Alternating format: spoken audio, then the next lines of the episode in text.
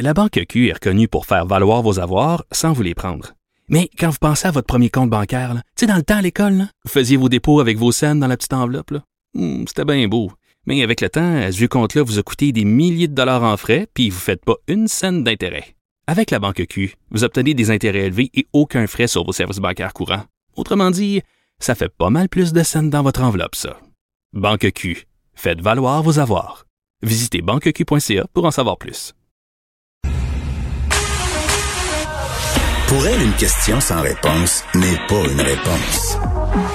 Geneviève Peterson. Cube Radio. On revient sur ce dixième féminicide au Québec. Qu'est-ce qu'on peut faire pour arrêter cette vague de meurtres? On est avec Isabelle Melançon, qui est députée de Verdun, porte-parole de l'opposition officielle en matière de conditions féminines. Madame Melançon, bonjour. Bonjour à vous.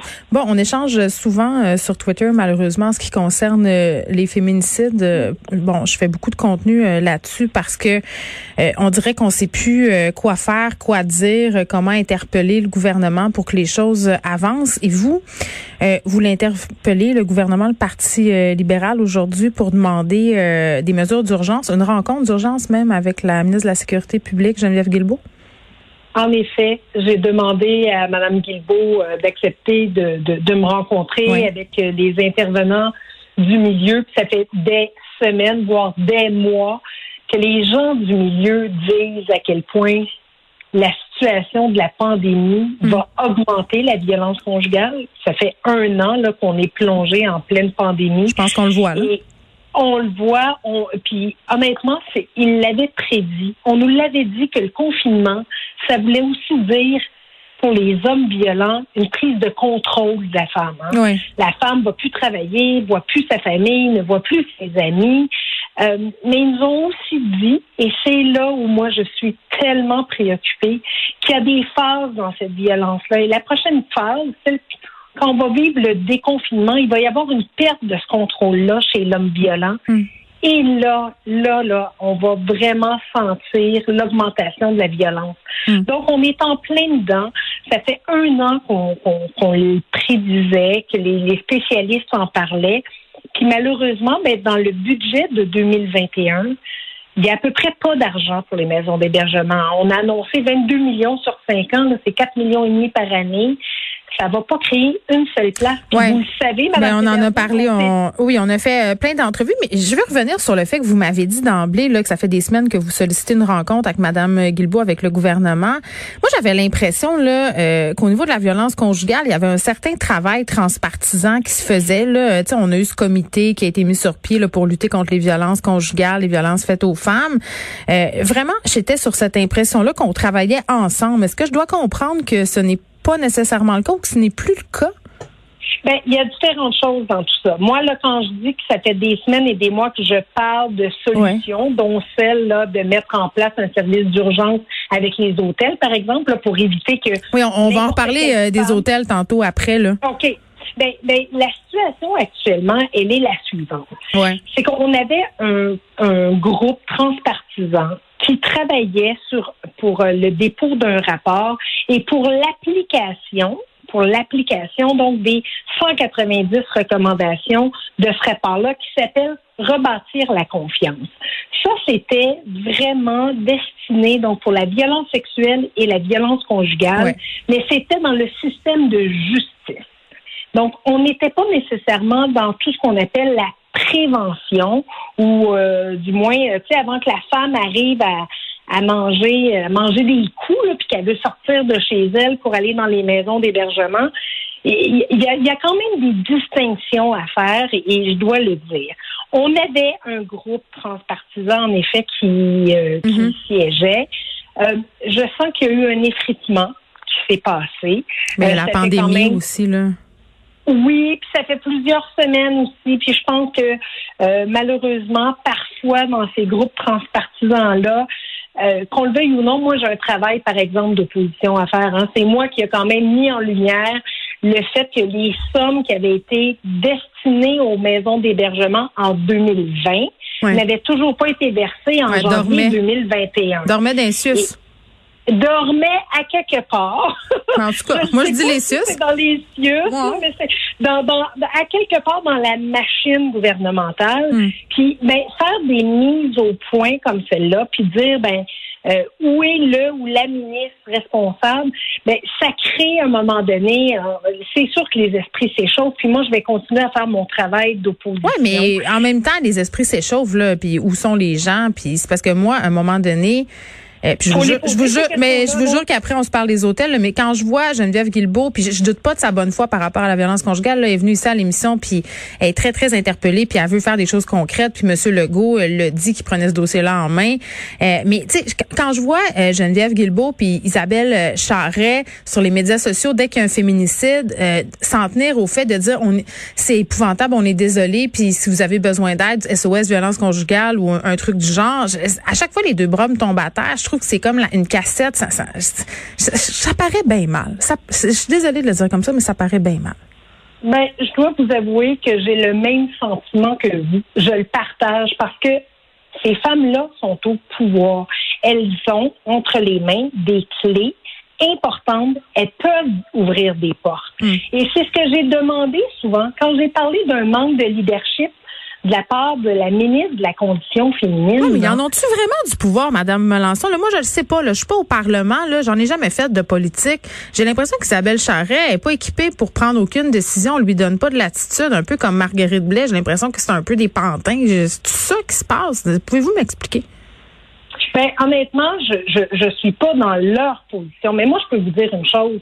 Moi, je me rappelle que quand j'étais autour de la table du Conseil des ministres, puis qu'il y a une certaine dame qui s'appelle Hélène David, qui se levait et qui était ministre de la condition féminine, on savait pourquoi elle se levait. Puis à chaque fois qu'arrivait un projet de loi sur la table, elle disait on a-tu pensé aux filles? On a-tu pensé aux femmes? Est-ce qu'on a été capable de, de faire des analyses là-dessus? À chaque fois, Hélène s'est levée. Est-ce que ça se passe comme ça actuellement dans le gouvernement caquiste? J'en ai aucune idée. Mais force est de constater qu'on a manqué une sacrée belle possibilité lors du budget hmm. euh, de 2021. Puis moi, ce qui m'a d'autant plus fâché, c'est que le lendemain du budget, j'entendais le premier ministre dire ben je suis très fâché, puis c'est bien terrible. Puis si ça prend de l'argent, là, si c'est vrai qu'il y a des besoins, ben il y aura de l'argent. Comme ça, on l'a dit mille fois, là, puis on le savait qu'il y avait de l'argent. Mais oui. On est rendu à 10 féminicides. Il y a 10 femmes qui ont perdu la vie. Puis on est encore en train de dire s'il y a des besoins, je hmm. m'excuse là, mais c'est clair qu'il y a des besoins. Là, ça fait quatre semaines, quatre semaines que le budget a été euh, déposé. Ça fait quatre semaines qu'on a entendu le premier ministre dire ben on va moi je vais prendre ça en main. Après ça, ça a été Geneviève Guilbeault, puis avant ça, c'est Isabelle Charret.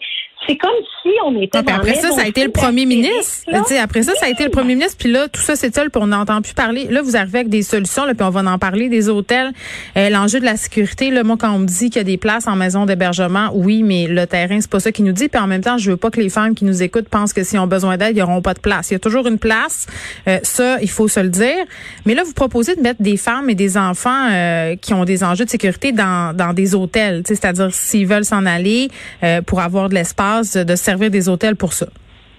Moi, ce que je veux éviter, Mme Peterson, aujourd'hui, là, c'est qu'il y ait une femme qui prenne tout le courage que ça prend pour quitter la maison, là, puis qui s'en aille frapper à une porte de maison d'hébergement, puis qu'on lui dise, je suis désolée, j'ai pas de place pour toi aujourd'hui. Il faut aller à 300 km. Cette femme-là, oui, exactement, qu'on la mette dans un taxi, puis qu'on l'envoie dans une autre région, pas mal loin de chez elle, là. Mm. Mais il faut pas que cette femme-là retourne dans son foyer qui est violent. C'est ce que je veux éviter. Puis pour ça, ben, vous le savez comme moi, nos hôtels actuellement, là, sont vides. Les hôteliers ont toujours répondu présent quand on avait des besoins en temps de crise. Donc, à situation extraordinaire, ça prend des mesures extraordinaires. Et euh, je suis aussi porte-parole en matière de tourisme. J'échange souvent avec les hôteliers qui sont prêts justement à dire, bien sûr, on va faire des ententes avec le gouvernement, mm. on va accueillir les femmes quand il y a des besoins. Madame Melançon, je, sur l'affaire des, des, hôtels, je trouve que c'est une super idée en, théorie, mais en pratique, là, on sait que dans les maisons d'hébergement, quand on, on accueille des femmes, il y a des enjeux de sécurité, il faut les protéger. Il y a des maris qui se pointent là. Euh, il y a eu des agressions aussi dans les maisons d'hébergement, d'empêcher. Je veux dire, il y a des il y a des enjeux aussi d'anonymat, c'est-à-dire que les adresses sont cachées. Je me demande comment on pourrait gérer la sécurité des femmes dans des hôtels. Euh, moi, là, je parle pas de laisser les femmes dans les hôtels pendant des semaines. Je pense que c'est pendant qu'on aura, pour au moins qu'elles aient un toit. Mais il faut les surveiller quand même. Il faut les surveiller quand même. Mais savez-vous quoi?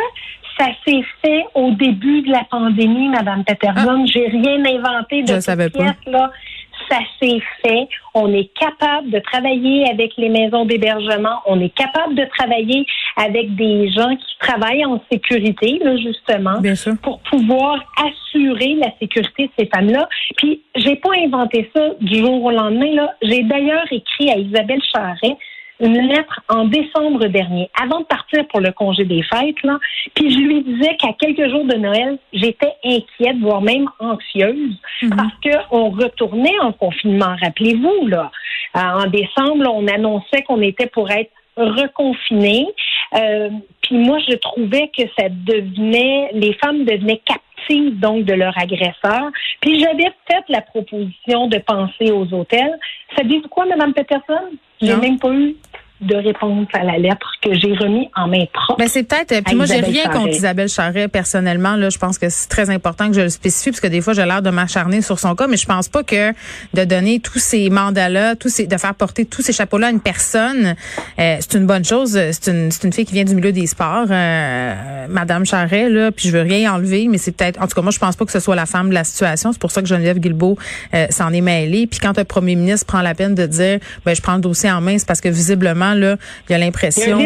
Ben, un peu. Ben, disons-le. C'est ça. Isabelle ben Melançon, merci.